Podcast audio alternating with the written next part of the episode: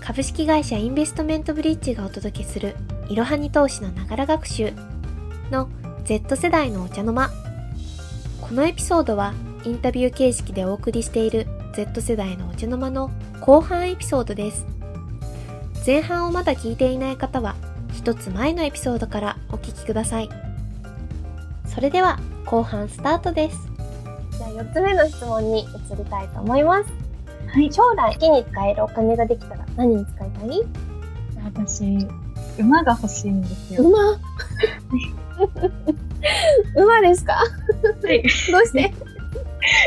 私、乗馬がすごい好きで、あ、乗馬やってるん回ですか？数いや、そんなのたくさん乗ったことがあるわけじゃないんですけど、ん。乗ってこう、馬と一緒に走る感じがすごい楽しくて、おー。それを日常的にやりたいなって思ってます。へー、そうなんだ。乗馬はどこでやったんですか？乗馬は熊本の朝に遊びにうーん。の牧場でやらせていただいたりとか、そうですね、オーストラリアに行った時に一日乗馬をやってみたりとか、いろんなところおー。すごい。走れました？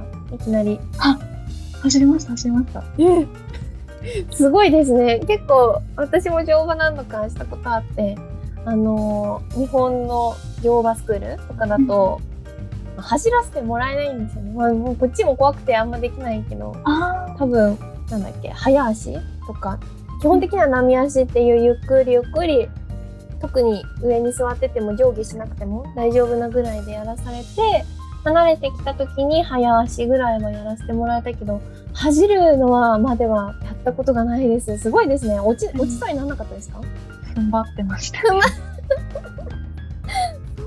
なんだ。いや、面白いな。お馬さんね。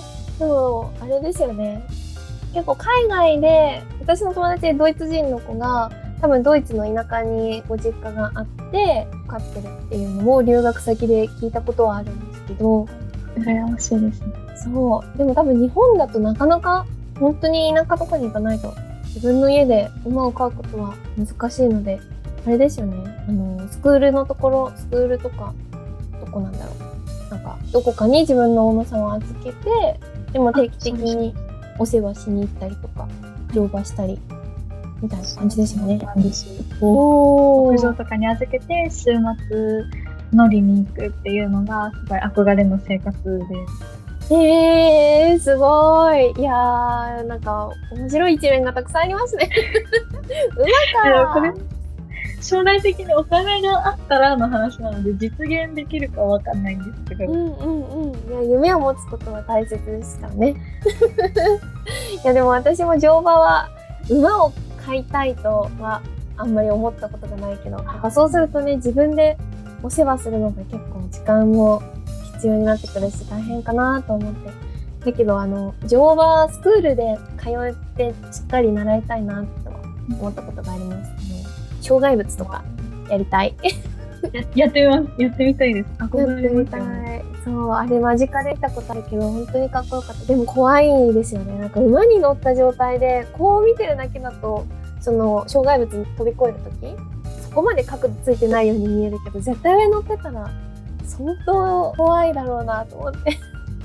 だからね、なんか自分で勝ったとしたら、もう本当ドイツのその友達の話で、結構山の中を乗馬して、あの走り、駆け回るとかも趣味だって話してて、いや、めっちゃかっこいいなと思って。本当ですね。そう。で、そう、そうそうそう。なんかそこでもうそのまま湖に行ったりとかもするんだって話も聞いてて、いいなと思ったけど、結構怖いですよね。普通に何か山の中で馬がびっくりしちゃって、確かに。自分が振り落とされちゃったりとかして、誰かと一緒に行動してるわけじゃないだろうから。そうですね。ねえ、なんかそういうのを考えると、ちょっと、まあ何事もそうですけどね、事故っていうのは。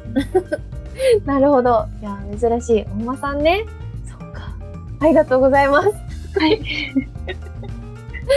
じゃあ最後、5つ目の質問で、インフルエンサーからの影響を受けていると感じたエピソードを教えて。はい。9点っていうアプリ知ってますか？ああ、あの、韓国とかのはい、そうです。コスメとかいっぱい取り揃えて安く売ってるサイトですよね。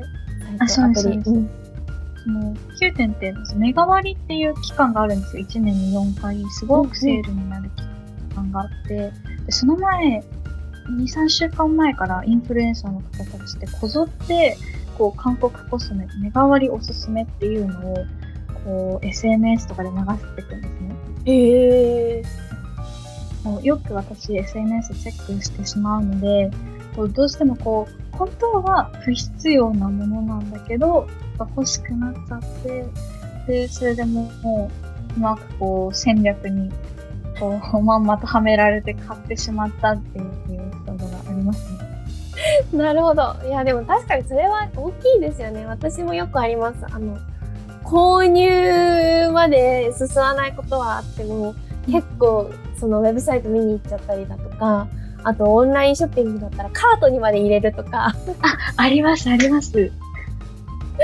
そうそう。カートにまで入れて、で、なんかおすすめの、例えばコスメだったら、あの、化粧水、乳液、アンプルとか、なんかいろいろファンデーションとか紹介されて全部入れるじゃないですか。合計金額見て、あ、やめようって。わかります。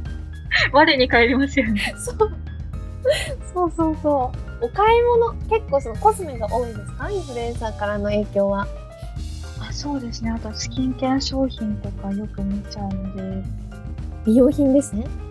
はい。なるほど。私の場合は美容品はもう割と即あのネットとかでチェックしちゃうんですけど、あとはあの近所とかのおすすめ、おすすめというかなんかこんなところが良かったよっていう、えっ、と、お食事どころレストランとか、はいバルみたいなところとか、うん飲み屋とか、なんかそういうところですごいうまーく撮るんですよね。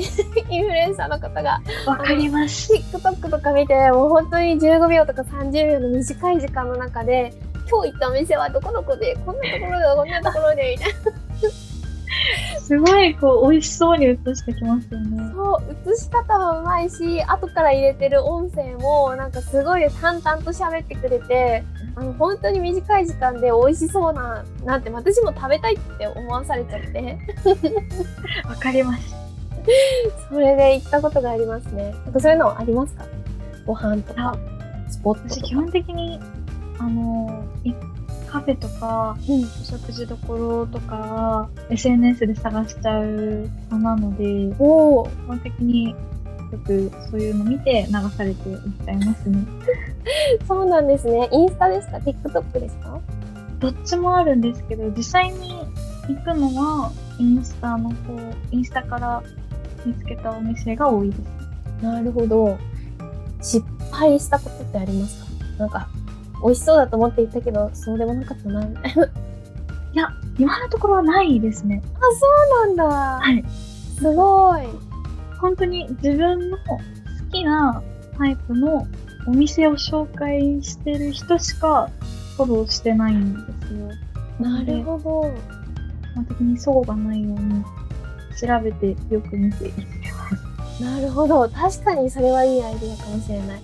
なんかその、私が結構がっかりしたのは、インスタ、やっぱりその、サイト見るとレビューはそんなに良くないけど、すごく、その、美味しそうにインスタで写ってるとか、インスタ映えができる見た目の、はいはい。あの、商品とかを出してるところとかだと、私が選んだわけじゃなくて、お友達がここに行きたいって言ったから、一緒に行った場所があって、なんか、いざ出てきたら、何食べたんだっけな？なんかすごく、まずくはないんだけど、あ食べたら、え、美味しくないと思って。あ、そこまではっきり思っちゃうって。え、そう、まずくはないんだけど、普通に食べれる、味は食べれるんだけど、なんか、本当に美味しくないと思って。いや、ありますよね。そう、SNS 信用ならんなってその時は思いましたね。でも自分で選んだお店じゃないから、なんかそれこそ自分でインスタ見ててとか、自分で TikTok、YouTube 見て、行きたいと思って行ったお店でがっかりしたことは私もないんですけど、うん、ただインスタ映え意識してるお店みたいなところで友達がここに行きたいって言った時には、ちょっと疑疑った方がいいかもしれないですね。そう、がっかり経験がありました、私の場合は。私は逆もあるんですよ。何も調べないで、ふと入ったお店がそこまで良くなかったっていう経験があるので、どうしてもその SNS だったり下調べはめちゃくちゃしてあそうなんですね確かにそれはまあよくありますよねなんか諦めもつくしまあ仕方ないかみたいなそうですね。あと私の場合はあの韓国料理大好きでであの私結構食べログ信者なんですね。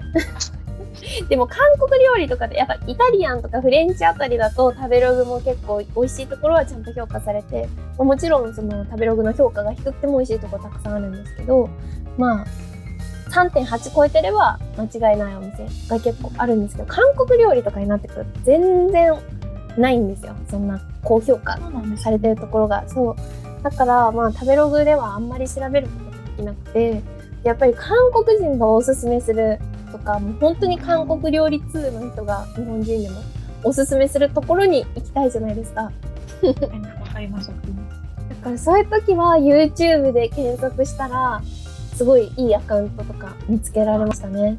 あのー、なんかもう韓国料理とかで逆に絞って見たい場合とかは YouTube のアカウントとか探してみるのもおすすめです。いいですね。うん。